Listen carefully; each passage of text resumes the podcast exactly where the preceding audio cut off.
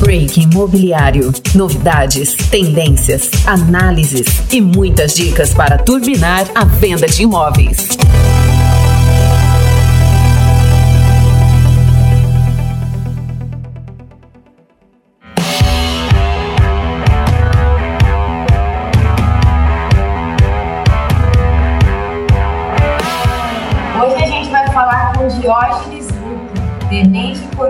Coronel veterano da Polícia Militar, especialista em gerenciamento de crises e negociações, atuou no GAT, Grupo de Ações Táticas Especiais da Polícia Militar, é bacharel em Direito, pós-graduado em Política e Estratégia pela USP, mestre em Ciências Policiais de Segurança e Ordem Pública pelo Centro de Estudos Superiores da Polícia Militar do Estado de São Paulo e autor de livros como O Negociador, Diário de um Policial e Super Performance, Lições das Tropas de Elite aplicadas ao mundo corporativo.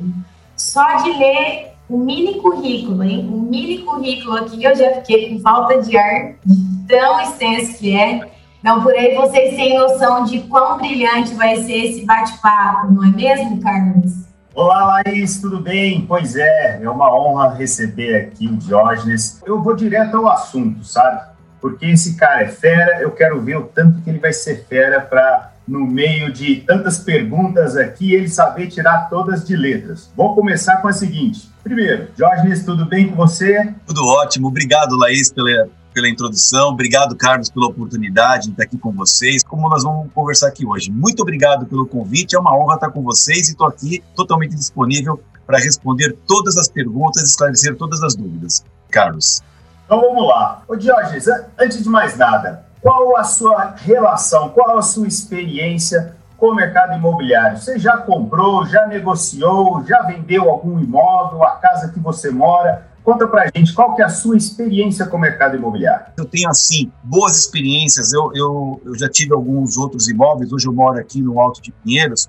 E, mas as minhas experiências com a, os corretores de imóvel sempre foi uma experiência positiva. E eu quero citar essa última que eu tive quando eu comprei essa casa que eu moro hoje e é uma casa aqui no bairro residencial e, e esse corretor ele foi muito importante para fazer é, achar o que nós chamamos em negociação, Carlos, a zona de possível acordo, né? Que é aquela convergência entre o máximo que pode o comprador e o mínimo que pode o vendedor, né? É, Essencial gente... para todo bom vendedor, hein? Essencial. E ele foi espetacular porque num primeiro momento, numa primeira conversa, estava um pouco distante da minha realidade aquilo que foi a condição oferecida de primeiro, de pronto assim pelo vendedor, sabe? Mas o corretor, ele foi, ele foi muito especial nessa nossa relação, guardo uma recordação muito grande dele, boa, porque ele soube entender também é, e explicar para o vendedor da casa como o mercado estava é, funcionando e que ele poderia sim ceder e ainda assim fazer um bom negócio. E da mesma maneira ele acabou me ajudando a ter uma, uma pequena parte da, do valor parcelado, né, numa condição também sem entrar em financiamento tal, enfim, até pela, pela minha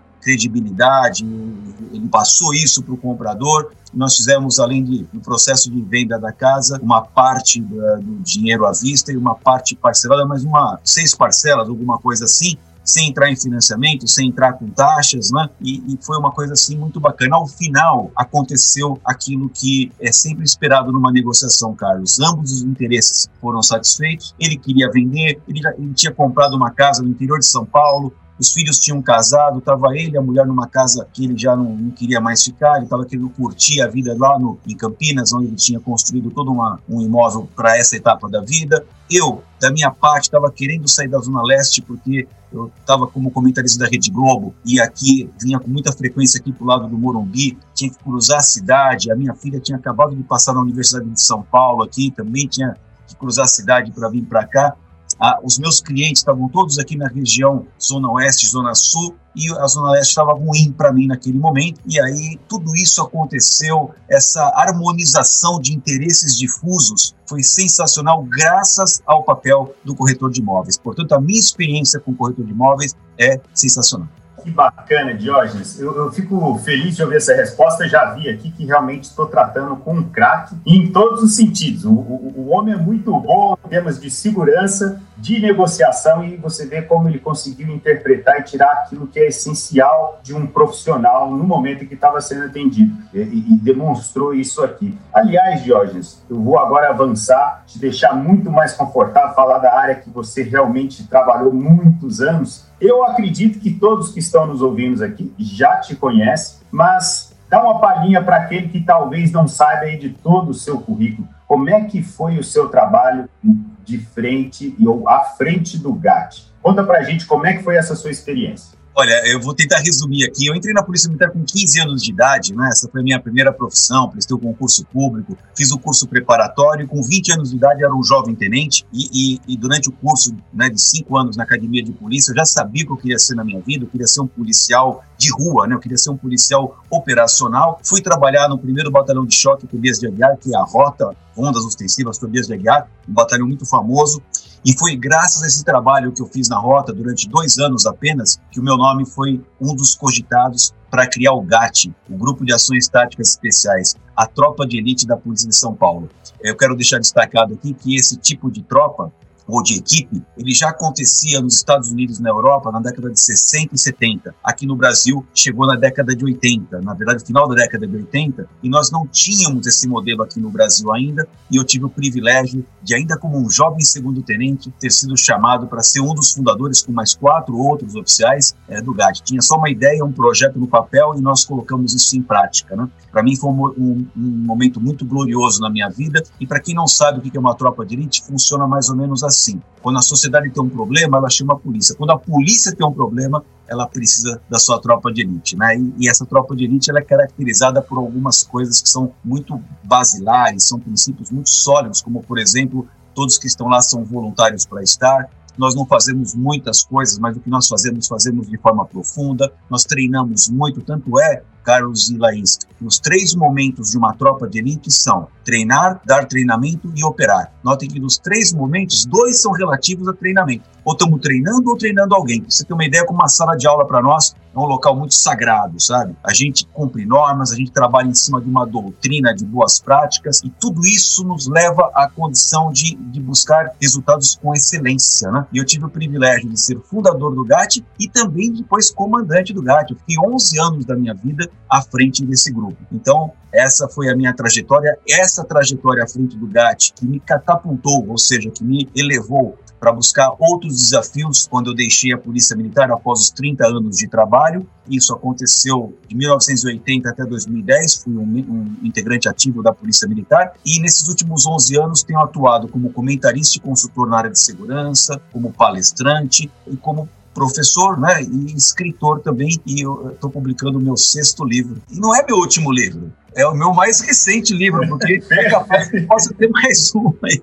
Mas eu tenho feito isso e tenho muito prazer, viu, Carlos e Laís, de estar compartilhando essas vivências, essas experiências com os jovens que estão chegando por aí, é, essa é uma alegria que me dá de poder, por meio dos livros, dos textos, dos artigos e também das minhas participações, é, compartilhar um pouquinho daquilo que eu tive a chance de aprender. Essa é uma alegria que eu tenho hoje. Muito bom, um prazer estar falando com você. Eu já acompanhava o seu trabalho, já tinha te assistido, então agora é o prazer redobrado de ter a oportunidade de te entrevistar.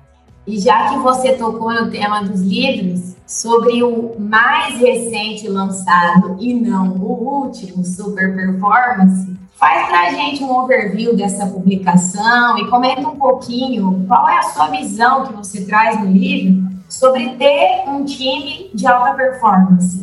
Bom, em primeiro lugar, assim, eu não posso, é, eu acho que fica claro no meu rosto, né, a alegria que eu tô nesse momento de ter recém-lançado esse livro, que nas tropas de elite, e aí que é o, o X da questão, nas tropas de elite, nós levamos muito a sério esses valores. Lá é um, é um território que é, é totalmente preparado para a gente comungar desses valores. É por isso que nós temos destaque em relação às outras tropas, muitas vezes ordinárias, que nós chamamos assim, porque nós de verdade tentamos levar a sério esses valores. E o que, que eu fiz no livro? Eu trouxe esses valores para o livro. Eu trouxe esses valores para o livro porque eu tenho absoluta convicção, por experiência, de que as empresas de alta performance adoram esses valores. Adoram, por exemplo, que as pessoas sejam voluntárias para fazer o que estão fazendo. Diferente de um quartel qualquer, qualquer batalhão da polícia, você tem lá, um exemplo aqui, na área, na área que eu moro, tenho aqui um, um batalhão, deve ter mais ou menos entre 500 e 600 policiais para atuar no, na região inteira que o batalhão faz a cobertura. Se eu for fazer uma pesquisa de opinião, Carlos e Laís, e falar assim, todo mundo que está aqui está afim de estar, tá? eu vou encontrar algumas respostas não. Eu falo, e por que, que você não quer estar tá aqui? Ah, comandante, porque eu moro lá em Itaquera. Eu queria trabalhar no batalhão que cuida da Zona Leste, lá mais perto da minha casa. Lá não tem vaga, eu tô aqui até esperar uma vaguinha. E você? Ah, comandante, eu moro em Araraquara. Eu queria estar lá com a minha família, minha família de lá, a família da minha mulher de lá, mas não tem vaga lá por enquanto. Então, enquanto não abre uma vaguinha, eu estou aqui cumprindo uma tabela aqui na, na região de Pinheiros, que é, é onde sobrou para eu trabalhar. E assim por diante. Vai numa tropa de elite perguntar se tem alguém com esse problema. Zero. É zero a chance. Né? Quem está lá, está por o que quer. E a mesma coisa vale para uma empresa privada de alta performance. Quem que não quer trabalhar, até luta, né? se esforça, faz programa de trainee, reza para passar no programa, reza para ser efetivado, não é a verdade? Esse é, um, esse é um princípio que nós temos em comum. Né? Nós temos muitos outros princípios, a integridade, a busca pela excelência, a luta pelo erro zero, cumprir o combinado, credibilidade, disciplina, é, tudo isso para nós são os valores que eu compartilho no livro, né? Para a gente poder fazer com que as pessoas percebam que aquilo que nós praticamos nas tropas de elite, aplicado à empresa de alta performance, faz o sujeito voar longe, faz o sujeito ir embora para cima, assim, ser foguete, né? Que é assim que a gente lida com as coisas. E uma última lição que eu também compartilho aqui é a gente chama de princípio do desconforto. E o que, que significa isso? Significa que não tem lanche de graça para ninguém. A, a gente é o que a gente entrega, se você não entregar o resultado, pode preparar porque a tua vida vai ficar difícil, né? É assim que funciona no mundo corporativo de alta performance e é assim que eu acredito. Então, a gente ensina as pessoas ao quê? Pô, é assim que a banda toca? É assim que eu vou trabalhar. Isso não significa, Carlos e Laís, ser um workaholic naquele sentido mais pejorativo da palavra, viver para o trabalho. Não significa isso. Nós entendemos que a vida é é preciso você ter o trabalho, o descanso, o convívio com a família, o lazer, tudo isso. Mas qual que é a lição, então, que nós tiramos dessa questão do desconforto, né? É saber que a vida é pegada, que a vida é meta para cumprir. Nós temos no mundo das tropas de elite a expressão que todos vocês já ouviram, missão dada, missão cumprida. No mundo corporativo só muda a palavra, a meta é obrigatória, o choro é livre, vai chorar atrás da árvore, vai escondido no banheiro. Meu amigo, porque se você não tem meta para cumprir, você pode se preparar porque as coisas não estão bem para você. Teve outra coisa que eu falo no livro, que é curiosa, a diferença entre esperança e confiança. Esperança, todo mundo fala, ah, esperança, criança esperança. Puta frase horrível, criança, tudo que tem esperança não é legal. Porque a esperança, ela esconde um medo da, dentro dela. A Laís está esperando o ônibus, tem esperança que o ônibus chegue, porque está com medo do ônibus não chegar. O, o Carlos vai prestar o vestibular, pô, eu tenho esperança de passar no vestibular, porque tem um medinho de cair uma questão que você não sabe se tomar um pau lá no vestibular, né? E a esperança tem esse problema. Nós não queremos pessoas com esperança. E nós não queremos ter esperança nas pessoas. Nós queremos confiança. Confiança é outro papo. Confiança é uma expectativa positiva que você tem de algo que você às vezes nem consegue comprovar. Exemplo de confiança que eu gosto de dar é, é a aviação. A aviação é um meio de transporte que já foi consolidado como seguro. Né? Então, o que acontece com a gente quando vai fazer uma viagem de avião? Você compra a passagem, você chega no aeroporto, você passa o raio-x, você vai para o gate, chega lá, a atendente te pede a identidade e o cartão de embarque, você apresenta, passa lá pelo finger, chega na porta do avião, vê a passagem, confere o seu assento, entra no assento, senta, põe o cinto de segurança, pega o iPad, pega o iPhone, pega uma revista e tranquilo. Vocês já viram alguém pedir a caderneta de exame médico do piloto? Alguém já pediu a caderneta de manutenção do avião? Você quer, você quer conferir a caderneta de. Por quê? Porque a gente tem confiança. É positivo. E por que, que eu falo isso nas nossas relações interpessoais? A minha filha trabalha numa empresa de alta performance. Um dia ela falou assim para mim: Papai, vem almoçar comigo? Falei: Vou. Que hora é seu horário de almoço? Eu fiz a pergunta de propósito. Ela falou: A minha empresa não tem isso. Eu almoço. E tem dia que eu almoço em 15 minutos, tem dia que eu almoço em meia hora, tem dia que eu estou mais tranquilo, almoço em uma hora, e tem dia que eu nem almoço. A minha empresa não me regula o horário. Sabe por quê, pai? Porque ela tem confiança em mim. Ela sabe que eu vou fazer do meu tempo o melhor possível e vou entregar os meus resultados. É isso que ela quer. O que aconteceu com a Covid nossa aqui. Vocês são, são pessoas novas e são pessoas que estão muito antenadas com as mudanças. Né? Já ouviram falar do Casual Day, né? Vai chegar lá sexta-feira, pode ir com uma roupinha mais à vontade, né? E tem o home office, né? Que é o conceito. As empresas adotavam home office para ficar na modinha. A maioria, não, não todas, tá? Mas boa parte delas, para ser para participar lá da lista Great Place to Work. Mas tinha um medo danado do cara não fazer o negócio do sujeito não, não ficar fica em casa. Porque o padrão era o quê? O cara chega lá às 8 e às 18. Acabou, gente, acabou. Suponhamos que a Laís, a Laís, suponhamos, a hipótese, tá, Laís? Suponhamos que a Laís seja uma mulher é, que de, de manhã ela não rende. Ela, ela acorda 10 horas da manhã. Ela vai dormir às 2 da manhã, acorda às 10. Se for falar com a Laís 8 horas da manhã, ela nem te dá bom dia. Ela tá mal-humorada, ela tá triste. Ela começa a pegar no breu às 9. 10 horas ela tá acordada. 9 horas da noite ela tá bombando. 11 horas da noite ela tá fechando tudo e tá, é o horário dela. Por que, que eu tenho que engessar a Laís falar, Laís, aqui na minha empresa você vai trabalhar das 8 às 18? Gente, o mundo tá, é cheio de rupturas para a gente poder mudar e eu trabalho isso no livro, sabe? Para a gente poder acabar com. A gente acabando com isso, a gente vai acabar também com o trânsito na cidade. Todo mundo. Lembra do horário do rush?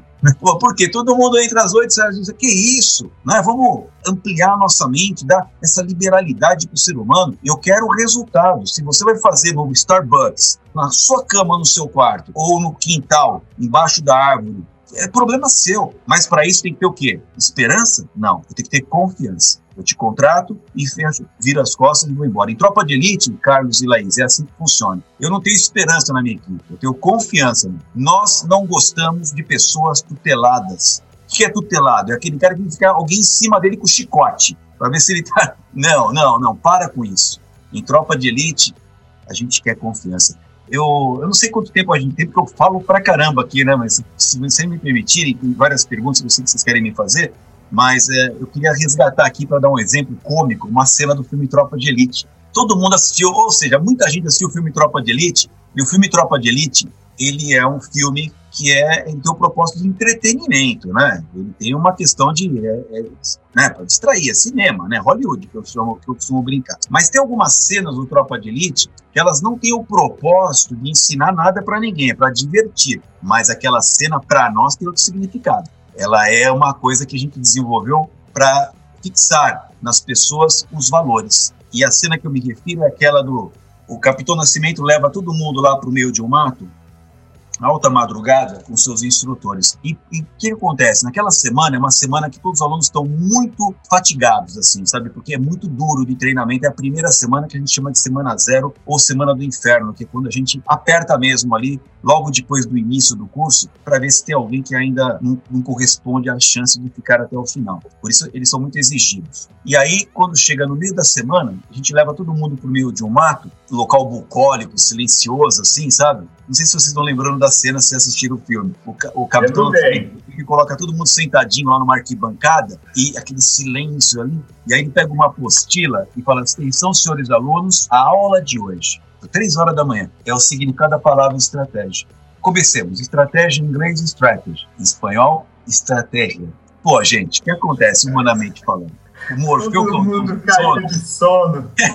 o Morfeu vai lá e vai abraçando os caras, né? Morfeu é o deus do sono. Até que o 05 dá uma despencada. Ele dá uma, dá uma dormida. Os instrutores que estão auxiliando o Capitão Nascimento, tá todo mundo de olho porque a gente só quer o primeiro é de propósito que a gente faz assim. A gente quer passar uma lição que vocês vão entender agora o que está por trás da cena. Aí o 05 começa a dar uma despencada lá, que é o Matias, e o instrutor vê e fala: Capitão, capitão 05 está dormindo. Aí vai lá o Capitão Nascimento, o Wagner Moura foi fantástico na interpretação do Capitão Nascimento. Chega lá e dá aquela apertada nele: Aí, seu 05, o senhor está com soninho? O 05 já fica todo sem jeito, assim: O senhor, o senhor tá dormindo?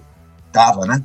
Aí ele dá uma granada na mão do cara e tira o pino da granada. Vocês lembram da cena? Tira o pino. Quando tira o pino, o 05 faz a, a gente chama de olho de Mônica, né? Olho de Mônica, aquele olho assim, né? E acordou todo mundo. Ah, aí, aí, também, né? O capitão Nascimento fala assim: seu 05, isso é uma granada, você vai soltar a granada? Não, senhor. Muito bom. Porque se o senhor soltar, você vai se matar, vai matar seus colegas, vai matar meus instrutores, vai me matar. Podemos, ó a palavra, podemos confiar no senhor 05? Sim, senhor. Muito bem. Continuemos a instrução. Estratégia em inglês, strategy. A cena, Laís e Carlos, acabou aí. A gente riu, se divertiu, porque ela é, ela é pegada. A cena é uma cena forte, né?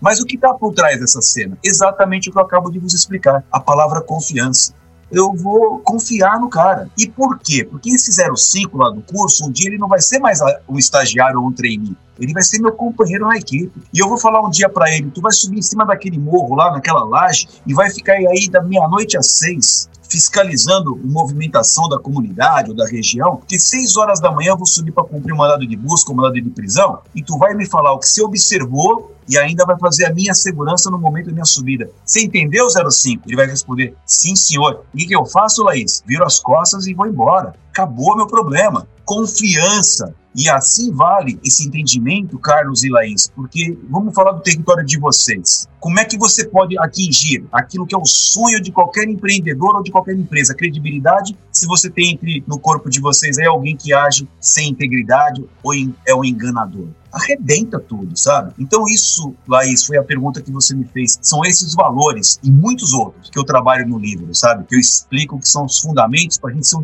um, cidadão de verdade, para a gente ser um, um funcionário ou profissional que não corre atrás de emprego, o emprego corre atrás da gente, por conta desses valores. Essa é a realidade. Muito legal. Até anotei enquanto você estava falando, esses valores, isso vai muito além do trabalho, né? São valores para a vida. Então, você tem que ter confiança no seu companheiro, no, nas pessoas que estão no seu círculo, enfim, são valores enquanto cidadão. E aí volta naquilo tudo que você falou, né? Tem tanta coisa que está acontecendo no país que a gente é colocado à prova o tempo todo. Qual é a responsabilidade de cada um, a integridade, até que ponto a gente pode confiar. Mas já vou mudar de assunto, porque senão a gente não vai conseguir abordar todos os temas, mesmo, mesmo ficando até as nove ou as duas da manhã. Agora eu quero voltar para o tema segurança. Qual é o tipo de imóvel mais seguro? Segurança tem mais a ver com o bairro, com a tipologia do imóvel ou com as tecnologias disponíveis atualmente, como, por exemplo, câmeras e cerca elétrica? Bacana. Olha só, essa é uma pergunta muito importante para todo mundo que vai estar aqui acompanhando o podcast. Eu tenho, eu tenho seis livros, né? Eu, eu tenho o Negociador, o Diário do Policial e o Super Performance agora, mas eu tenho outros dois eu tenho um manual de gerenciamento de crise que foi feito para profissionais da área de segurança mesmo, que atuam na, nas crises com reféns. Nem é um livro público, esse é um livro que eu doei para as polícias, né? Mas tem esse livrinho aqui, ó, em segurança pública, e tem esse daqui, em segurança como estilo de vida. Nesses dois livros, eu trato dos temas que a Laís me trouxe agora, a questão da segurança pública, segurança privada, né? Eu falo sobre como o criminoso pensa, como é que o criminoso age, quais são as dicas que a gente deve adotar no dia a dia, conduta, para a gente ser um alvo pouco atrativo sob a ótica do criminoso. Tudo isso eu trabalho em termos de artigos que eu já escrevi e nos livros que eu publiquei. E aí vou agora à sua pergunta. E eu vejo muita gente falando assim: o que, que é melhor, Luca, casa ou apartamento para morar? E eu sempre respondo: depende. Não vai na ilusão de achar que quem mora em apartamento está mais seguro. E as pessoas ficam assim, muito com uma interrogação na cabeça na hora que eu falo isso, sabe? Porque existe no senso comum das pessoas em geral a ideia de que apartamento é mais seguro do que casa. E eu falo, depende. Então, por exemplo, eu moro numa casa. Hoje só estou eu e minha mulher aqui na minha casa, né? porque minha filha recém casou e foi embora. Na minha casa, eu tenho um parque de câmeras na parte externa, três câmeras, uma que fica em cima do portão que eu, né, de entrada, e eu tenho duas justapostas em cada canto da casa. E na minha garagem aqui tem um monitor. Antes de sair de casa, o monitor me mostra como é que tá a rua antes de eu, de eu sair da minha casa. Eu só abro o portão se eu tiver segurança para cuidar disso daí. Eu tenho cerca elétrica, pra, como é padrão aqui na, na, região, e eu e a minha esposa somos muito atentos antes de entrar em casa, a gente dá uma voltinha no quarteirão para poder fazer uma entrada segura. Ou seja, a gente tem todo um comportamento de segurança e eu me sinto muito seguro aqui na minha casa. E num apartamento, não me sentiria mais seguro? Sim, só que no apartamento nós temos que lembrar que tem vários condôminos, né? Tem pessoas que são mais sensíveis às questões de segurança, tem pessoas muito insensíveis às questões de segurança. E você tem normalmente, exceto os prédios que têm o monitoramento remoto, né, o porteiro eletrônico, né, a portaria virtual que a gente chama, você tem muitas vezes um porteiro que cuida ali do acesso das pessoas. Então, um prédio ele só é mais seguro que uma casa quando nós temos um profissional bem treinado lá na portaria, nós temos um parque de tecnologia composto por câmeras, é, sensores de presença iluminação, arquitetura voltada à segurança, cercas né, de proteção perimetral, todo esse parque eletrônico para poder cuidar de uma área grande que envolve um prédio de apartamentos. E nós temos um manual de procedimentos que todos cumprem. Me refiro aos funcionários do empreendimento e me refiro aos moradores do empreendimento. Quando isso tudo acontece, a gente tem um prédio bem seguro e vale a pena. Agora, qual que é o problema? O problema é quando essas, essas engrenagens não existem ou se existem não estão muito bem arrumadas nesse objetivo que ele pretende alcançar. São muitos. E aí entra aquilo que você falou. A gente não evita crime, sabe, Carlos? Mas a gente dificulta crime. O crime, a palavra é, evitar em segurança não existe. Evitar é 100%.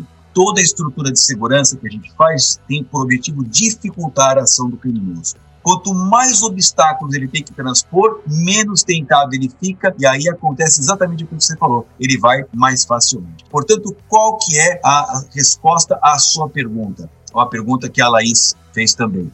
É melhor casa ou melhor apartamento? Sob o ponto de vista, depende se na minha casa eu levo muito a sério a segurança, vai ser parada dura para ele. Se num prédio de apartamentos ele encontra também todas essas estruturas funcionando bem, também vai ser difícil para ele. O que, que, ele vai escolher então? Ele vai escolher um, um, prédio de apartamentos na qual a estrutura é fragilizada e se não tiver nenhum prédio de apartamentos com estrutura fragilizada, ele vai pegar uma casa que tem eventualmente alguém que abre a porta sem olhar o que está para fora, vai estar tá entrando na casa sem observar o que está acontecendo nas proximidades e aproveita uma vulnerabilidade dessa daí. Então essa é a minha resposta com relação a casa ou apartamento. Depende. A lição é para ambos, para ambos.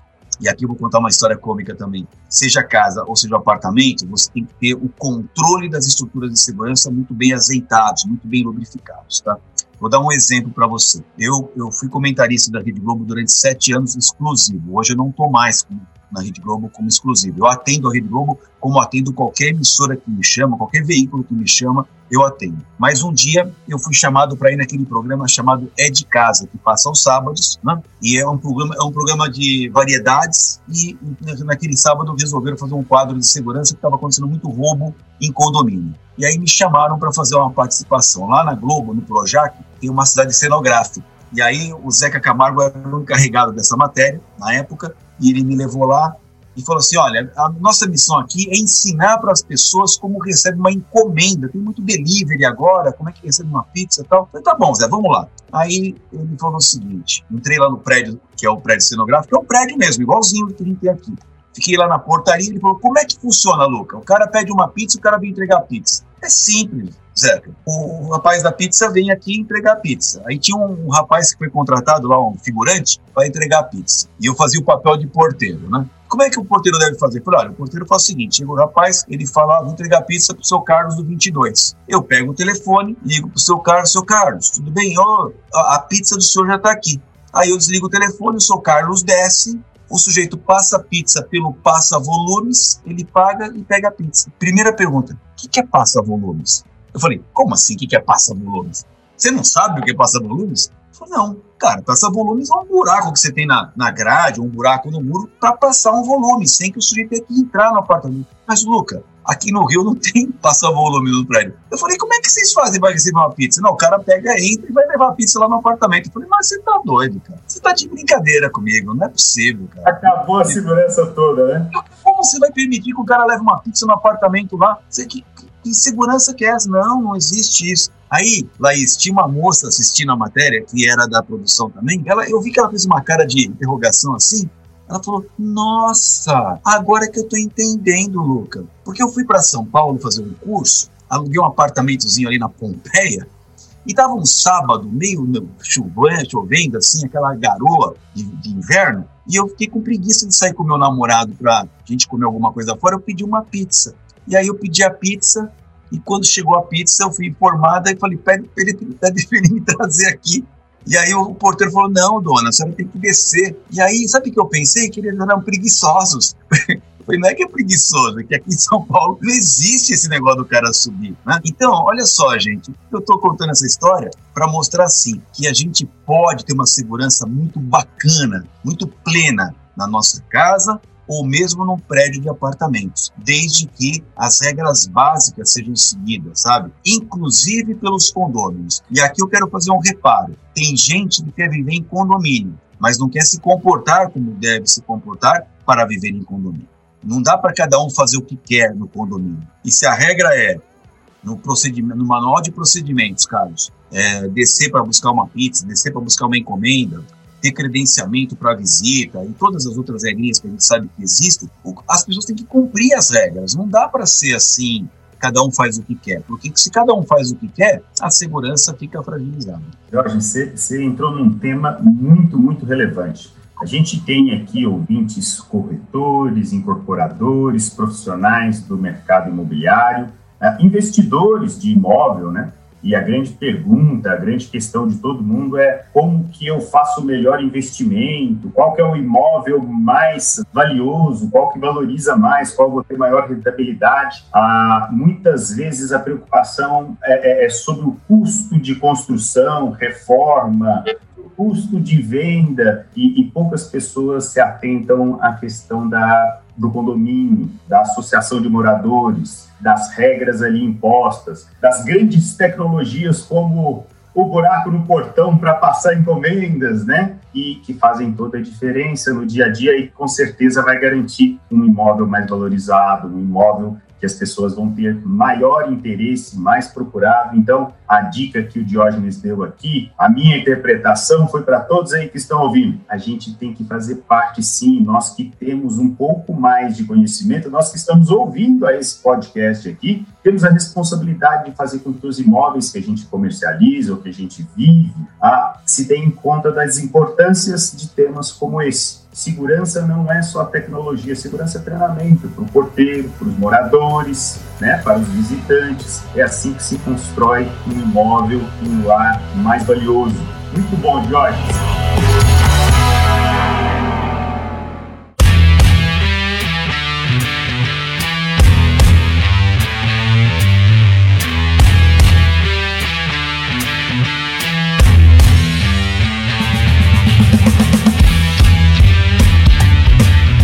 Jorge, vou passar agora para outra área. Você realmente aqui um talento multidisciplinar e eu queria falar um pouquinho agora sobre negociação. Nada melhor que conversar com o homem que é considerado o maior negociador do Brasil. Não sou eu que estou dizendo, eu, nem foi o Diógenes, foi o que eu li por aí e eu estou com a percepção de que é verdade. Cá entre nós, Jorge, seja no mundo que você trabalhou durante anos, que seria negociação com assaltantes, com o mundo do crime, com polícia, e eu imagino que existiam negociações também internas, com, com chefe, com, com equipe, como o mundo que você atua hoje. Você acabou de falar para a gente, poxa, você é um empresário, tratou negociação com a Rede Globo, uma das maiores empresas do país, é um palestrante. O que é fundamental para uma negociação ser bem sucedida? São vários elementos, mas a primeira lição que eu compartilho em negociação, sem a qual a gente não consegue dar o segundo passo, é como se fosse assim: para abrir o livro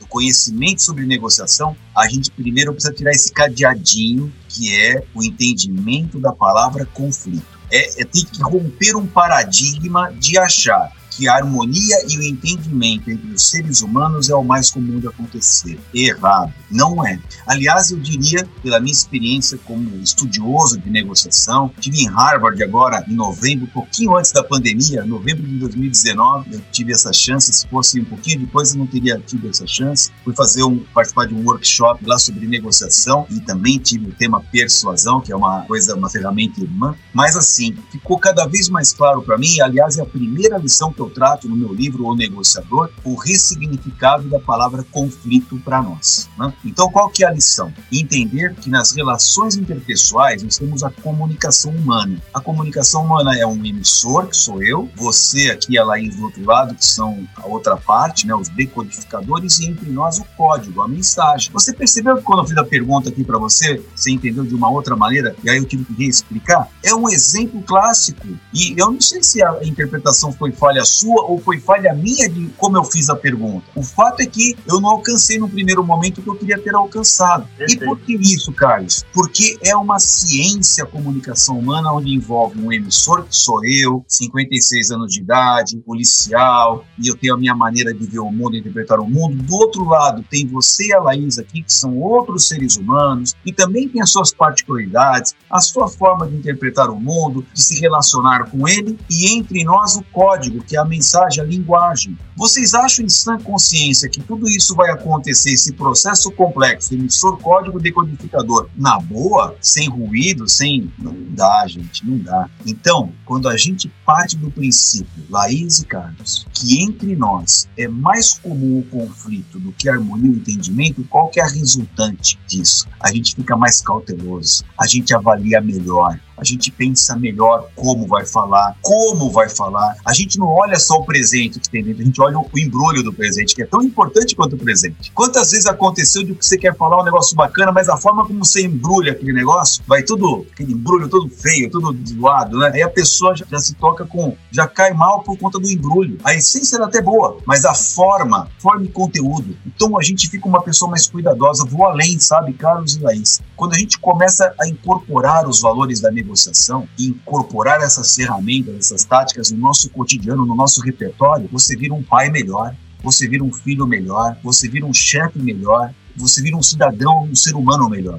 É fundamental entender que o conflito ele é muito mais comum do que a harmonia entendimento. vou dar um exemplo que está no meu livro, inclusive. Um dia, eu estou num auditório assistindo uma palestra, toca meu telefone é a Rede Globo. Eu era consultor da Rede Globo, só que ficava chato eu atender o telefone no meio da palestra, né, no meio do auditório. Aí no, no restou outra alternativa, você mandaram uma mensagem de texto e eu mandei, escrevi assim, quem tem que fazer a tela mental? Escrevi assim, é urgente? Pus uma interrogação. Aí o cara me responde: Olha só, faz a tela mental. Não pode ser depois obrigado. Vou repetir. Sem, sem, sem vírgula. Sem nada, do jeito que eu tô te falando. Não pode ser depois obrigado. O que, que eu fiz, cara? Levantei e fui atender. Se o Lazarento tivesse colocado não, ponto, pode ser depois, ponto, obrigado, ponto, eu espero o coffee break e ligo. Mas como ele não colocou ponto, nem vírgula, nem nada, ficou assim: não pode ser depois, obrigado. Tipo assim, é urgente, é tudo agradecer. Agora. Percebe, gente? Um ponto mudou o significado da frase. No meu livro eu dou outros exemplos disso daí para marcar isso. Então essa é a primeira lição importante no negociador. Aprendeu isso,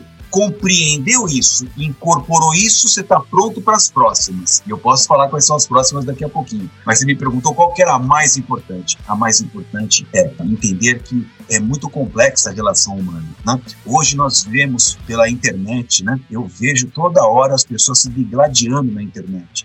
Você quer matar o mensageiro, a mensagem não é importante. Você pode discordar, qual o problema de ter uma opinião divergente do outro? Mas você não precisa matar o mensageiro por conta da mensagem. E eu vejo isso, aliás, fica uma dica para vocês que estão acompanhando esse podcast aqui. A internet deu muita liberdade para a gente poder expressar as nossas opiniões e é livre o direito de expressar as nossas opiniões, expressar os nossos pensamentos. Não tem problema nenhum, mas cuidado com os limites e as, as fronteiras estabelecidas pela lei, que são os crimes contra a honra, calúnia, injúria e difamação quando a gente, é, ao responder uma coisa que a gente acha que é diferente daquilo que nós lemos, etc., você já partir para uma ofensa pessoal. Ah, você é um imbecil, você é um idiota. Ah, gente, você está esquecendo da mensagem, está atacando o mensageiro na sua reputação, na sua dignidade, na, na sua credibilidade, e isso tem consequências. Aliás, fica aí a notícia: o Congresso Nacional está, nesse momento, debruçado sobre um agravamento das penas dos crimes contra a honra, sobretudo os praticados pela internet. Para as pessoas poderem aprender que tem limite às coisas, né? Não abusarem do seu direito. E assim, essa é, estou dando esse exemplo e fazendo esse alerta, porque isso é um problema de comunicação que nós temos, né? A gente tem dificuldade de ouvir as pessoas, a gente tem dificuldade de aceitar um ponto de vista diferente do nosso. E tudo isso em negociação você aprende a lidar e você fica, como eu disse, uma pessoa melhor. Hoje, principalmente quando a gente tem à disposição tanta tecnologia, agora eu estou falando de tecnologia de fato, é, é o WhatsApp, são ah, meios de comunicação por áudio diversos, telefone, é, é, é, aqui esse podcast, significa que nós temos que estar preparado, se é de nosso interesse fazer uma negociação, ser bem sucedido na negociação, A gente tem que estar preparado para comunicar de todas as maneiras, não é isso? Temos que saber escrever, temos que saber interpretar, temos que saber falar e ouvir, principalmente. Foi tudo isso que o Diógenes falou aqui, eu tenho certeza que vocês captaram. Então, caprichem nas mensagens de textos, pelo amor de Deus. Muito bom. Diógenes, a inteligência emocional é um atributo importante de um negociador? Depende do que está se negociando? Não, sem sombra de dúvida. A inteligência emocional, aliás, tem autores que escreveram sobre isso, né? A chamada inteligência emocional, um livro famosíssimo Daniel Goleman que falou sobre esse assunto, mas é fundamental, né? Você ter essa inteligência emocional traduzida em comportamentos, como por exemplo, uma das lições que eu trago aqui chama aprender a ouvir e aprender a pensar com a cabeça do outro. Duas lições do meu livro O Negociador. Você citou uma delas aí quando estava fazendo uma réplica em cima do que eu tinha acabado de responder, de, de ouvir, aprender a ouvir. Aliás, esse gesto que você faz agora com a cabeça, né? Esse gesto assim, quem está no podcast não vai ver, mas fazendo aquele sinal afirmativo, você está passando uma mensagem para mim, né? E da maneira como a Laís me olha nessa live, eu me sinto também acolhido naquilo que é o argumento. Parece interessar para ela aquilo que está sendo tratado aqui. Isso me deixa um sentimento de ser sujeito jeito da relação, sabe? De me sentir importante na relação. Então o negociador tem que ser não só falar bonito, ele tem que ouvir bonito também. Ouvir é uma virtude que a gente para de desenvolver com um ano de idade. A gente começa a falar, a gente para de ouvir. Esses dias aconteceu uma coisa curiosa. Eu estava ligando com uma assessora de investimentos do banco e, e eu tenho umas aplicações lá, falei para ela, olha, eu queria fazer uma modificação nessas aplicações, etc, tal, é, eu queria te falar o seguinte, falei, olha, eu queria te dar algum, algumas coordenadas de como eu gostaria, eu sou uma pessoa conservadora, é, eu não tenho necessidade de, eu tô com a vida construída, então não preciso ser alguma coisa assim para, como por exemplo, previdência, que vou ter uma renda extra, eu não preciso, eu só quero ter um dinheirinho para uma emergência, uma questão de saúde, etc, tal. É, eu também não preciso de liquidez imediata, então pode considerar alguma coisa assim para mais longo prazo. E aí, quando eu estava terminando ainda usei, ela começou, não, mas eu já, já tenho não sei o que, não sei o que lá. Eu não tinha terminado ainda a lista e ajudaria ela na análise, sabe, daquilo que é o meu perfil fundamental para ela me propor os papéis que ela acha, né? Foi curioso isso daí. E aí eu tentei fazer uma segunda intervenção e eu estava no Viva Voz, minha esposa estava do lado, inclusive, e a gente até deu risada. Falei, ela não deixa eu falar,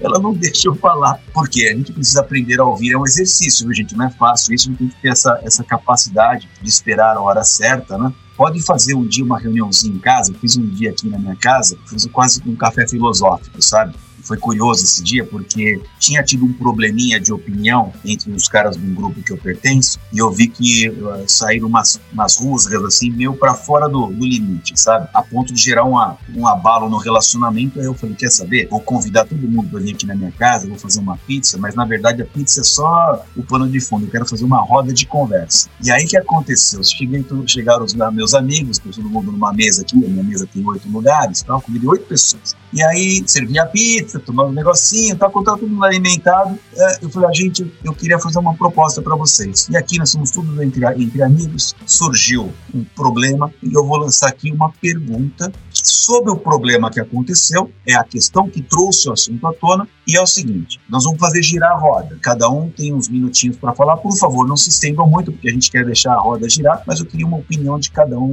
sobre esse negócio. Aí comecei, gente, mas não durou 30 segundos. Começou o primeiro a falar, daqui o outro já levantou a mão assim. Falei, gente, eu não falei que vai girar a roda, espera chegar a sua vez. Olha, é incrível como nós temos essa ânsia, sabe? De, a gente não, não consegue se conter. E aqui, Laís e Carlos, para você ser um bom negociador, você tem que ouvir ouvir, sabe, atentamente, é o que eu chamo de escutativa, é o que você está fazendo aqui para mim. E o que a Laís está fazendo agora também, você que não está nos assistindo aqui, que é um podcast, o, o Carlos faz um semblante com a cabeça afirmativa e a Laís anota alguma coisinha que eu falo aqui. Como é que você acha que eu me sinto, Laís, quando eu vejo você anotar alguma coisa que eu suponho ser algo que foi importante para você? É óbvio que eu me sinto gigante na relação, me sinto importante a ponto de ter sido merecedor de você fazer uma anotaçãozinha de algo que eu, que eu falei aqui então, essas coisas, gente, faz com que a negociação avance. Outra coisa que a gente tem que evitar ao máximo é a chamada escalada irracional. O que é escalada irracional? É o que eu chamo de tática do leite moça, sabe? Comigo é assim, bateu, tomou. Ou então a tática do jogador de futebol de várzea, se me deu na canela, já te dou na correntinha, sabe? Aquela coisa assim. Não pode, né? Um bom negociador, antes de tudo, é o sujeito que mantém o controle, sabe? Mesmo um dia, Laís, imagine você uma mulher Hoje nós temos aí um, um, movimento muito grande do qual eu sou partidário, até tenho palestras sobre isso, o empoderamento das mulheres, da luta das mulheres pela igualdade, que é mesmas oportunidades, a luta das mulheres pela igualdade, as mesmas condições e a equidade, as mesmas oportunidades. E, e suponhamos que você, eu não te conheço, tá? Te conhecendo agora, mas suponhamos que você seja uma mulher muito enganjada nessa luta, sabe, contra o machismo, contra a misoginia, aquelas expressões horríveis como assim, no comum, né? Bater o carro só podia ser mulher, mulher no volante, perigo constante. Aí chega um cara. Ela, você... ela tem cara, não tem, Diógenes? Ela tem cara, não tem? Aí, ó, aí, ó. Eu, eu, sou, eu sou mesmo, Diógenes. Fez uma ótima leitura. E aí chega um sujeito, Laís, imagine você que é todo, e o cara não te conhece direito, e chega e faz um comentário, um comentário dessa natureza. Que bobeira! Ah, oh, desculpa, cheguei atrasado, tava vindo pra cá pra uma reunião com você. Aí chegou uma mulher, sabe como que é mulher no volante, né? Mulher no volante, perigo constante. Putz, você já, já fecha, já não dá mais pra ser a mesma coisa. Você já viu o comportamento do cara? Assim. Mas ainda assim, ainda assim, se você é uma boa negociadora, você mantém o controle, põe o cara no jeito ali, na, na, na, na posição, para ele poder entender. Então, assim, isso tudo são lições de negociação. Aprender a ouvir, manter o controle, reconsiderar quando for necessário, que dar um passinho para trás no dia que você foi o autor da bola fora, cumprir o combinado sempre. Aliás, essa é uma lição que eu queria compartilhar com você que nos acompanha aqui no podcast. Imagina no exemplo da que você me perguntou da relação comercial, tá? Estou fazendo aqui uma, um trabalho para comprar minha casa, igual eu contei no início do nosso podcast. O corretor fez aquele baita papel bacana que eu elogiei aqui, vocês lembram, né? Elogiei, sensacional. E aí, é, por qualquer motivo, depois que eu mudei para casa, eu percebi um vício oculto.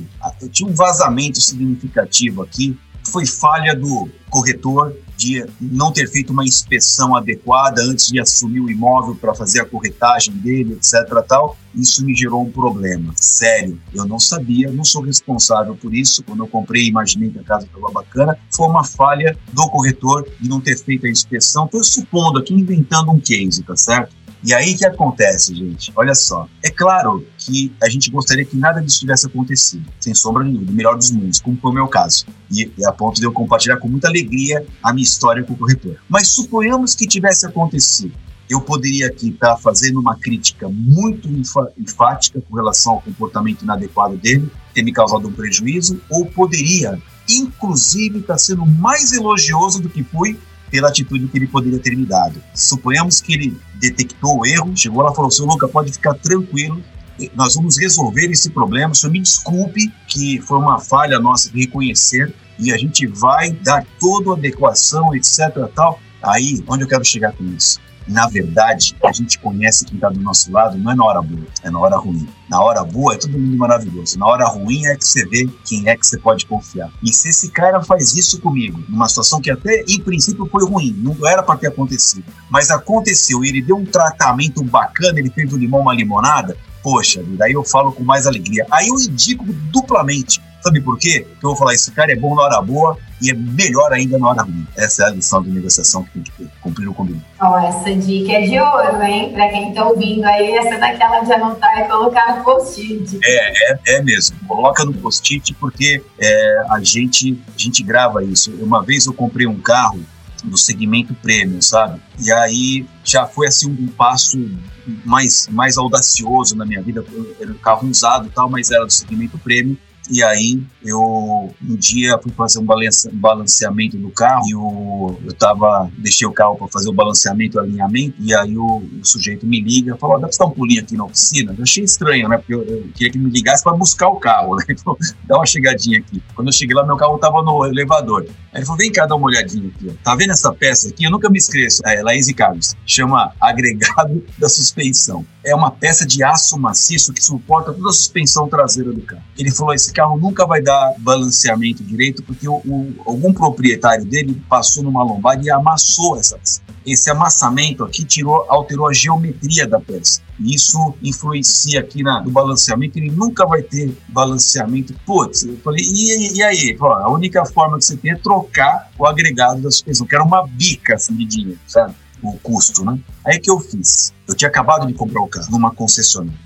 Aí eu fui até a concessionária. O cara, inclusive, era meu amigo, o vendedor. Quando eu entrei lá, Ele falou, ô, cap... eu era capitão ainda, ô, capitão Lucas. Ele, mas ele viu a minha cara assim, ele já sentiu que tinha alguma coisa estranha ar. Ele falou, o que aconteceu? Ele chamava, chamava Queiroz, faleceu há alguns anos atrás. Eu falei, Queirozinho, meu, tô com um problema aqui no carro, cara. Na hora, ele falou assim, olha só, você não tem problema nenhum. Você saiu daqui aquele dia feliz com o seu carro e você sairá daqui da nossa experiência de relação consumidor, comerciante, feliz. Essa é a minha meta. Não vai ter nada além disso. O que está acontecendo? Falou assim, ah, agregada a suspensão, deixa o carro aqui, se tiver que trocar, nós vamos trocar. A única coisa que você não vai fazer é sair daqui triste. Já te peço desculpas porque também não tinha visto isso. Pô, e sabe o que acontece? Eu conto para todo mundo essa história como eu tô contando para vocês pela décima vez. Já contei essa história. Por quê? Porque é isso que faz a diferença. Na hora ruim você vê quem tá com você, sabe? Então, o negociador, Laís e Carlos, a gente não dá bola nas costas de ninguém. Quando eu era negociador policial, eu chegava na ocorrência e falava assim pro criminoso: Meu amigo, tu vai sair daí vivo, preso, sem um fio de cabelo desarrumado. Eu, eu, usava essa expressão, fiquei conhecido por essa expressão. É só você seguir o que eu estou falando. E acreditem, nunca dei bola nas costas dos meus clientes. Essa é a realidade. Por isso, o GAT é hoje uma tropa de referência. Até os bandidos querem o GAT quando está numa situação complicada. Não que a gente é moleza. Se pisar na bola, nós temos vários remedinhos. Não tem problema. A gente atende o cliente. Mas se o cara tiver a fim de colaborar e sair dali vivo e preso, que é o melhor que tem a fazer, você pode ter certeza, vai sair dali vivo, preso e sem um fio de cabelo desarrumado. Não tem bola nas costas a palavra de um negociador do GAT. Né? E foi aí que eu aprendi tudo que eu compartilho hoje. E de todas essas negociações que você comentou aí, qual que foi a mais marcante da sua carreira?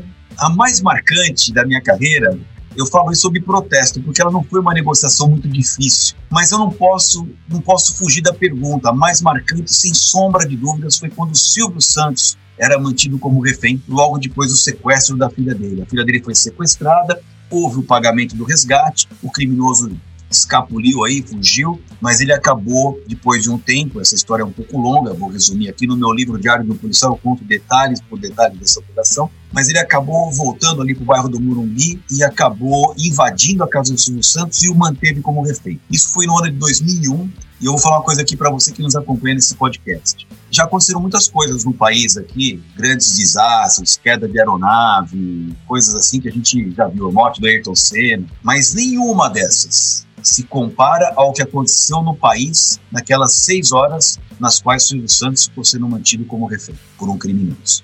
O Brasil parou, Laís. É diferente por entramos a morte. Eu me lembro. Como você se lembra? Você nem nascida você era.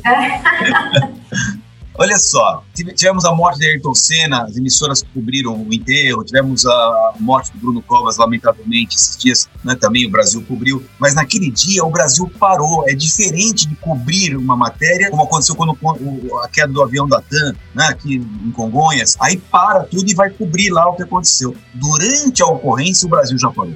As emissoras pararam as suas programações da grade e começaram a transmitir ao vivo. A, a, ganhou repercussão internacional, né? Porque é o maior, um dos maiores apresentadores da TV brasileira, né? Sendo mantido como refém numa residência. Eu, eu fui o negociador dessa operação e foi uma coisa assim que realmente foi muito marcante na minha vida, porque o GAT ganhou uma visibilidade muito grande. No final a gente conseguiu o resultado de tirar o Silvio Santos da ação e salvo, tá aí até hoje, né? E, e, foi uma alegria muito grande. Acabei em, muitos programas televisivos, inclusive no Jô Soares, na, na Luciana Gimenez, né? enfim, um monte de lugar, no Serginho Groisman, no Altas Horas, enfim, porque por conta dessa, dessa questão meio inusitada que foi a ocorrência na qual um criminoso manteve o Silvio Santos como refém. Essa, de fato, foi a mais marcante da minha vida. O que foi fundamental para o desfecho ter sido positivo? É, é uma das lições que eu tra trabalho no livro. Todo o meu livro O Negociador, meu primeiro livro, eu faço de lições que eu aprendi a partir de fatos que eu atuei, de ocorrências que eu atuei. E uma das lições que o livro traz chama organizar o local. E eu aprendi a importância de organizar o local nessa ocorrência. Por quê? Porque quando souberam que era o Silvio Santos que estava sendo mantido como refém, muita gente foi para casa dele. Muita gente que eu falo assim, autoridades, né? Secretário de Estado, imprensa, foi um monte de gente lá. E quando eu cheguei no local, o local tava assim, parecia a festa da firma, sabe? Sabe um monte de gente na sala do Silvio Santos? E, e ali eu quero fazer um reparo. Muito, todos que estavam ali, sem exceção, queriam ajudar. Foram para ajudar. Mas vocês sabem muito bem que a estrada do inferno é pavimentada de boas intenções, né? Então aquela, aquele bando de gente, que já, alguns se conheciam, outros não se conheciam, mas faziam tempo que é, não se viam. E aí um começa a cumprimentar, perguntar da família, perguntar do filho, perguntar da faculdade, perguntar do churrasco. Gente do céu. E ali, a hora que eu vi aquela bagunça ali, eu tive que tomar uma atitude, porque eu, eu era um dos únicos, vamos dizer assim, que à época tinham o conhecimento da chamada doutrina de gerenciamento de crises. Existe uma doutrina que regula as nossas ações, sabe? Nossos, nossos procedimentos é baseado numa doutrina. E essa doutrina, ela era relativamente nova à época e muita gente não conhecia a fundo o que, que deve ser feito, sabe? Para poder resolver uma situação como essa, pelo menos em termos de arrumação de local. E aí tive que tomar uma atitude muito importante que foi organizar o local. Ou seja, tirar todo aquele monte de gente que não tinha nada a ver tá ali e ficar pouca gente, gente que estava ali para me assessorar e a equipe de serviço para poder resolver. Então essa organização do local, ela é importante. No livro, Laís, eu falo mais sobre isso, porque a organização do local também dialoga com dois princípios de negociação, que é a conveniência e a oportunidade você saber a hora certa de falar e o dia certo para falar. Então, vou dar um exemplo para ficar claro aqui. O sujeito que vendeu essa casa para mim, eu soube no decorrer do processo de compra que ele passava por um processo de um câncer. E vocês sabem que o câncer tem aquele tratamento da quimioterapia, que na verdade é uma bomba atômica de remédios que te ajuda no câncer, mas te detona logo na sequência. Tem algumas que até ser hospitalizadas para fazer, dependendo da quimioterapia, porque o cara não aguenta ficar fazendo e voltar para casa, sabe? Naquela época, o que ele fazia era uma quimioterapia que o permitia fazer no hospital e voltar para casa. Mas o que acontecia? E isso é um fenômeno comum. No dia da quimioterapia, o cara ficava destruído. E destruído que eu falo não é só sob o ponto de vista físico, mas também sob o ponto de vista emocional. E aí que acontece? Como o processo de negociação da compra da casa não foi uma coisa muito rápida, eu e eu sabendo disso por intermédio do corretor, eu sempre queria saber quando que era a quimioterapia para nunca marcar uma reunião de negociação com ele logo depois de uma quimioterapia. Por quê? Porque o cara não estaria legal, o cara não estaria no seu estado adequado. Então, olha só, isso é organização do local, saber a hora certa de falar, o momento momento certo de falar. São muitas lições que eu trago para a gente poder incorporar o nosso repertório e eu tenho absoluta convicção. Quando a gente começa a brincar bem com essas ferramentas, a gente conduz uma negociação de uma maneira muito adequada, sabe? Com grande chance de atingir aquilo que é, como diz no método Harvard, o melhor acordo possível negociado onde ambas as partes saem felizes do processo, sabe? E aí a gente tem a chamada negociação ganha-ganha. Sabe qual que é a vantagem da negociação ganha-ganha? Não é só comprar a casa como eu comprei, é indicar esse rapaz que me atendeu ou um dia que eu quiser mudar, procurá-lo novamente. Relações duradouras com meus clientes, entendeu? E é isso que ele conseguiu comigo. Por quê? Porque soube bem lidar com a questão. Ficamos amigos até, vamos dizer assim, né? Então isso que é a coisa mais bacana da negociação. Não basta ganhar uma vez, tem que ganhar sempre, né? Tem que criar relações duradouras. Essa sua última frase já deu um spoiler do que eu vou te perguntar agora sobre ganhar sempre. Você ganhou muito destaque na sua carreira por nunca ter perdido um refém. Como que você faz para conseguir sempre buscar a evolução e a superação sem que o ego atrapalhe? Sabe aquele lance de pensar que o jogo já está ganho porque você já sabe tudo pelas experiências passadas e não se preocupar em, em evoluir? Como eu queria que você fizesse uma analogia da sua carreira com o mercado de trabalho, com o mercado esportivo? Você sabe, Laís, eu fiz filosofia três anos, não consegui terminar minha graduação, era um sonho que eu tinha, né? Já mais velho, depois de, já era oficial superior, tinha saído do GAT, minha vida ficou um pouquinho mais regular e eu dei vazão a esse sonho de fazer o curso de filosofia, prestei, comecei a fazer na PUC, depois fui para a Unifesp, que é a Federal de São Paulo, mas depois fui promovido de novo, não consegui terminar. Mas nesses três anos de filosofia foram muito valiosos, muitas lições eu aprendi, algumas eu compartilho no livro. Mas uma delas que eu gosto muito é que nós nós não somos um produto pronto, né? nós não somos perfeitos. E perfeito vem da palavra perfecto. Perfecto significa coisa pronta. Essa é a diferença do ser humano. Nós somos perfectíveis, ou seja, a gente a cada dia é um pouquinho melhor do que o dia anterior. O Luca hoje é melhor do que o Luca de ontem. E o Luca de amanhã vai ser melhor do que o de hoje. A gente vai sempre se aprimorando. Aliás, uma das, uma das lições que eu trabalho no livro Super Performance é essa coisa da melhoria permanente. Né? A gente está sempre buscando essa evolução. Esse é o primeiro aspecto que eu queria trazer para responder a sua pergunta, Laís. Ora, se nós não somos um produto pronto, se nós a cada dia estamos melhorando, como é que eu posso admitir a possibilidade de achar que agora eu sou o dono da bola, a última coca do deserto, a última bolacha do pacote? Não tem como. É todo dia. E aliás, Laís, eu falo isso dos meus alunos na FIA. Falo, olha, acabou essa história. Se é que um dia ela existiu, eu sei que um dia ela foi famosa, mas ela na verdade nunca existiu. Ah, eu vou fazer o, o ensino médio, vou fazer uma faculdade, faço uma pós-graduação e ó, acabou. Esquece. Não existe mais isso. A expressão que a gente usa hoje é long life learning. É aprendizado permanente para toda a vida. Funciona para nós, Laís, igual funciona para um médico. O cara, quando fez a faculdade de medicina, aprendeu a fazer cirurgia lá, no o organismo, né, o tórax inteiro para fazer uma cirurgia no estômago. Aí, agora já não, agora faz um furinho. E agora o cara tá lá atrás de um joystick, num computador, o paciente lá no centro cirúrgico, o cara assumindo a máquina por aqui, ó, no, no joystick. Ele vai fazendo a cirurgia e é assim que vai funcionar. E, e daqui a pouco vai fazer de um outro país via remota, no 5G, operar uma máquina aqui para fazer uma. Então, assim, não tem como a gente achar que a gente é um produto pronto, não tem como a gente achar que a gente sabe tudo.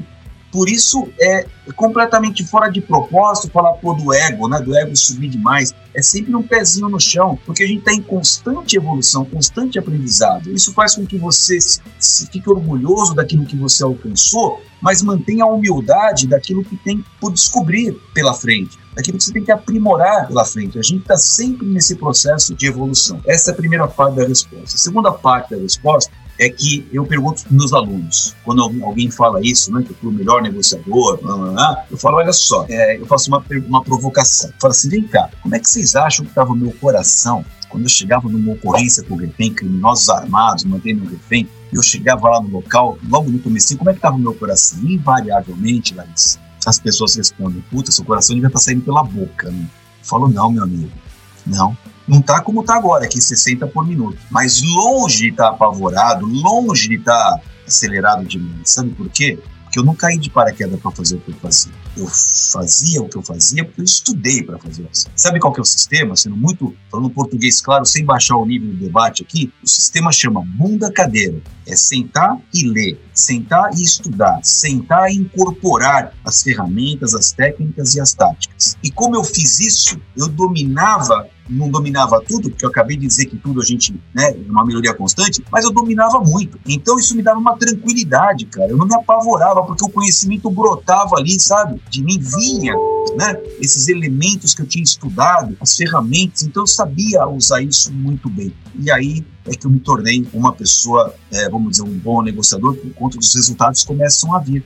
Então, é, essa é a diferença. Por que, que a gente não, não, pode, não pode se atrapalhar com ego? Porque você sabe e tem que saber que você não é um produto pronto. Você está sempre num compasso de evolução que nunca termina, tá certo? Nunca termina, é infinito. Todo dia é dia de aprender algo. Isso tem que conservar seu pezinho na sandália da humildade. E a outra coisa que dá sucesso é você ter o conhecimento, porque aí você pode usar bem das ferramentas que você é, coletou, do repertório que você construiu, o que torna você uma pessoa, vamos dizer, com muito mais chance de performar bem diante de uma situação, porque você conhece do assunto. Foi isso que foram os meus elementos decisivos, né? Eu nunca, aliás, quando vocês brincaram comigo aqui, falaram, ah, o melhor negociador, eu até brinco, não fui eu que estipulei isso, né? Alguém me rotulou dessa maneira, sem a minha autorização, porque é, não acho que eu sou o melhor do país, tem muita gente muito boa no país, mas uma coisa é, eu acho que dá, vamos dizer, sentido a essa expressão, que são os resultados que eu apresentei. De fato, eu nunca perdi um refém nas operações que eu conduzi. Então, isso eu me orgulho bastante. Mas a razão é, primeiro, um pé na sandália da humildade e outro pé no conhecimento. Aí as coisas vão bem. Jorge, se eu copiei de alguém essa frase, E a próxima é de autoria minha. Foi o melhor bate-papo de toda a história do break imobiliário. O tempo passou voando, a gente aprendeu muito, foi muito bacana ouvir aqui todo o seu conhecimento, ou quer dizer, ouvir tudo que você nos disse que é parte apenas do seu conhecimento. Já estou muito ansioso para ler os seus livros. E eu tenho certeza que se esse programa fosse ao vivo, meu WhatsApp, meu telefone estaria tocando aqui, porque os ouvintes desse podcast, eles são bem detalhistas. Eles ouviram você dizer que gosta de uma conversa, trata bem os corretores, estava buscando um investimento de liquidez ah, não imediata, sua filha saiu de casa recentemente, o pessoal vai ficar louco para te oferecer um imóvel, Diante. Eu já vou aproveitar para fechar com chave de ouro, te perguntar, uma negociação, o que, que um bom negociador nunca pode fazer? Eu falo muito que tem que fazer, né? Mas uma coisa que não pode fazer, que eu diria assim, que eu já, eu já falei aqui um pouco da nossa conversa, é menosprezar de partida a capacidade da outra parte. E eu vou exemplificar isso dando uma explicação para você. Existe uma lição de estratégia nisso. A minha, a minha disciplina na FIA chama negociação sob pressão. E eu pergunto para os alunos, por que sob pressão? Por que tem esse título? Já que não tem uma única palavra que eu falo aqui que não tem uma lição escondida atrás dela. E aí as pessoas, ah, louco, é sob pressão porque tem tempo, pode ter tempo. Verdade. É sob pressão porque tem valores, às vezes, envolvidos. É verdade. Tá, tá, correto. Ah, é, é sob pressão porque tem do lado tem um, tem um ser humano lá, e às vezes dá, tem questão de conflito. Eu falei, é verdade. Mas nenhum de vocês acertou. O que eu queria trazer de explicação pelo fato da minha matéria chamar negociação sob pressão. E aí eu faço a lição de estratégia. Né? O que é a lição de estratégia, Carlos? Um estrategista desenha três cenários. O otimista vai dar tudo certo. O realista, de acordo com os indicadores, com as tendências, com os dados, com os números que nós temos, com as planilhas que nós temos aqui de informação, a situação tende, tem uma tendência de acontecer desta maneira. E o cenário pessimista vai dar problema. Aí eu faço a seguinte pergunta para o aluno: se você for um bom estrategista, qual dos três cenários você prioriza? E aí quem acerta me responde: eu priorizo o pior cenário possível. Essa é a melhor lição do estrategista. O estrategista nunca prioriza o melhor cenário, nem o realista, nem o otimista, nem o realista. Ele prioriza sempre o pessimista.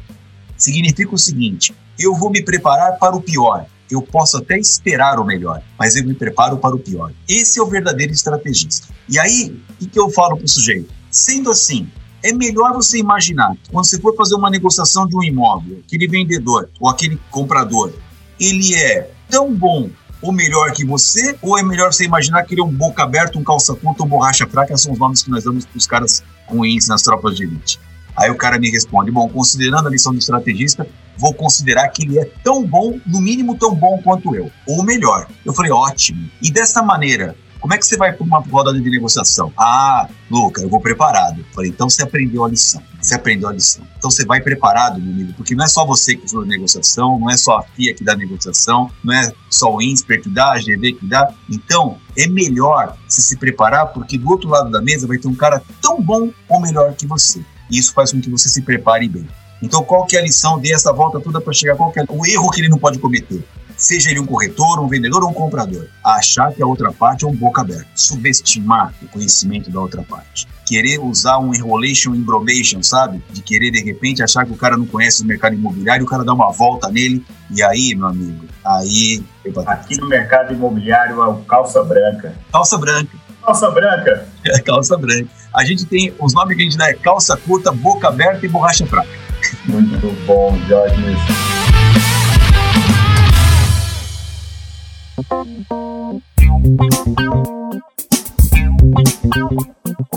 Foi um prazer falar contigo. Infelizmente, a gente chegou ao final de mais esse podcast. Eu tenho certeza que vai ser um dos campeões de audiência, porque tem muita informação bacana. Você é um cara especial, realmente um excelente comunicador e volto a insistir. Estou ansioso para ler o seu livro. Quem sabe até, Laís, a GVI não pode promover esse livro aí junto às suas equipes parceiras de vendas, hein? Eu acho que seria uma baita de um diferencial se a GVI levar mais essa informação aí para os nossos parceiros Brasil afora. Sem dúvida. Foi um prazer também, Diógenes. Aprendi muito. As anotações que eu fiz aqui foi algumas foram para incrementar perguntas, outras para pesquisar, estudar depois. Nós estamos ansiosos para ler o livro e quem sabe a gente consiga que mais pessoas da nossa equipe façam isso também. Eu acho que só de ouvir aqui todo mundo vai ficar morrendo de vontade de ler. Mais uma vez, muito obrigada pelos ensinamentos e pelo seu tempo. Eu que agradeço, Laís, agradeço o convite. Muito obrigado, Carlos. Transmito um abraço meu para todos os corretores de imóveis desse país. É, acho que é um mercado muito bacana, um mercado que também está mudando muito significativamente, né? Em termos de, é, me lembro, né, que quando eu era criança a gente perguntava assim, é, qual que é o patrimônio da família? Você falava, eu tenho uma casa, um carro e dois telefones. Você deve, é, era curioso isso daí, né? E hoje a gente vê as próprias, as próprias residências hoje sendo tendo uma, uma de não ter de repente, essa questão de ser o proprietário, né, mas também ser o usuário da residência. Então, tudo isso é uma mudança muito severa aí na, na no pensamento que a gente tem nessa área de locação de imóveis e outras áreas de, de, de imóveis, né, compra e locação de imóveis e uso, né, plataformas como Airbnb e outras tantas que eu imagino que devam ser aí motivos de estudo de vocês aí dentro desse mercado imobiliário, né. De qualquer maneira, muito obrigado, foi uma honra estar com vocês aqui, espero ter podido colaborar aí com, a, com essas informações informações para aqueles que vão assistir esse podcast. E como última mensagem, além do agradecimento, eu torço para que a gente consiga, cada um na sua praia de atuação, fazer desse país grande um grande país. Muito obrigado aí, até uma próxima, se Deus quiser. Obrigada a você. Tchau. Muito bom. Editado por vírgulasonora.com.br